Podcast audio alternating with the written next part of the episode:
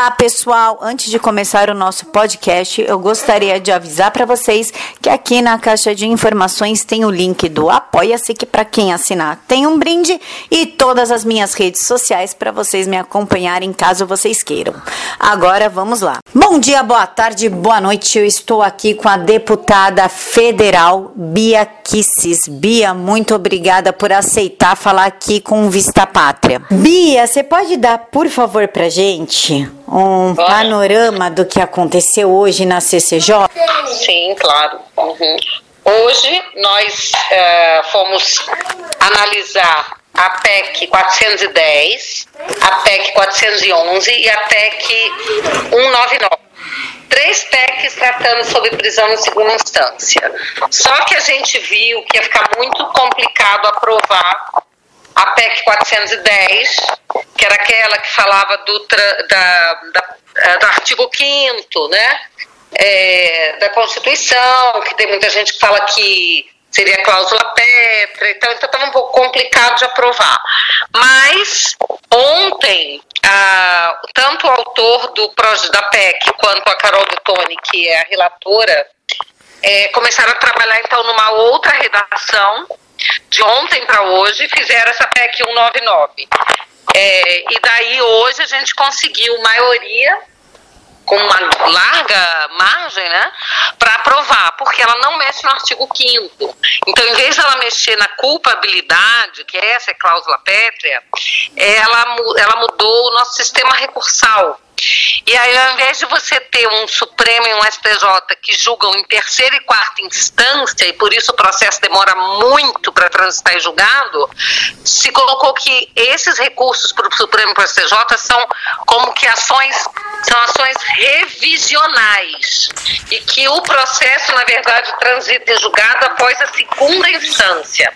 Agora, se houver fato novo, uma prova nova, aí a pessoa recorre a esses tribunais numa ação revisional. Mas o processo já terá transitado e julgado antes, entendeu? Então, com isso, terminou o processo segunda instância, já cabe a prisão.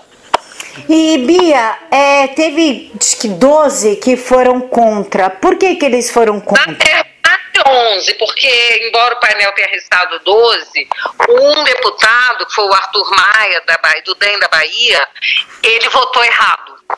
Depois ele se desculpou, e às vezes acontece, a pessoa.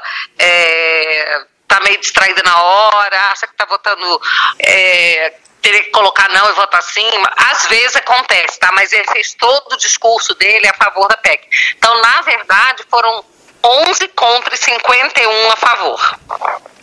E agora, Bia, qual que vai ser o trâmite? Já está valendo ou não? Ainda tem mais coisa para valer?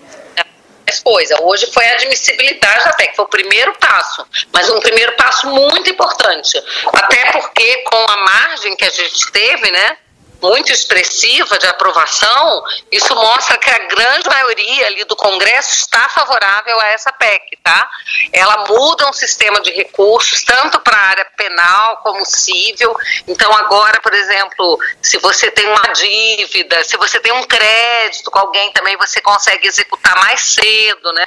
Então, isso vai ser muito bom, porque vai é, encurtar né, é, a vida dos processos judiciais que no Brasil, vou te contar, não é mole não. Então agora vai ter que montar uma comissão especial que pode ser de 10 a 40 sessões. Nós vamos é, trabalhar para que seja no mínimo necessário, né? 10, 12 sessões por aí. E depois disso tem que ir a plenário, porque toda PEC tem que ser aprovada pela Câmara e o Senado, né, com quórum qualificado. Mas quando tem vontade política, Camila, vai rápido. Vocês cansam de ver, né, PECs que são de interesse aí ah, do centrão, do interesse é, de, assim, das lideranças serem aprovadas rapidamente. Nesse caso, eu acho que pela pressão popular, né, todo mundo está interessado em votar isso, menos aqueles de sempre que não gostam de ver bandido na cadeia, né? Ô Bia, por que, que o Alcolumbre falou que ele queria rever, que ele estava em outra sessão? O que, que aconteceu? Que ele queria rever o quê? Não entendi. A votação de hoje, ele falou que queria rever. Se votou na, pela Câmara, por que, que o Alcolumbre quer se meter nisso? Não, não, é que eles têm uma CCJ no Senado e eles estão aprovando uma PEC lá também, de prisão em segunda instância, tá? Mas ela é diferente dessa que a gente aprovou. Ah, tá, então são duas. São duas, eles têm uma que está correndo no Senado e tem essa nossa correndo na Câmara. Eu acredito, essa inclusive da Câmara ela é mais completa porque ela muda o sistema recursal, ela é bem mais interessante. E Bia, a senhora acha que vai rolar ser aprovada esse ano antes do recesso? Olha, aquilo que eu te falei, Camila, a gente precisa passar pela comissão especial primeiro, né? Se não conseguir votar ah, antes do recesso, eu acho que está um pouco apertado o cronograma. Mas eu acho que no início do ano que vem a gente consegue. E... Logo que voltar do recesso. O importante é já montar a comissão e começar os trabalhos. Existe alguma coisa que nós, enquanto população, possamos fazer para ajudar vocês, para fazer uma pressão? Existe? Tem. Tem. Primeiro, vocês têm que comemorar muito essa vitória de hoje. É bom, inclusive, parabenizar os deputados da CCJ que votaram a favor, parabenizar e dizer que vocês contam com o Congresso, né? Pressionar. Mas eu acho que cabe também um elogio quando o Congresso faz alguma coisa boa, né? Porque tem muito parlamentar que, que a, a, grande maioria dos parlamentares eles são bastante suscetíveis à pressão popular, tá?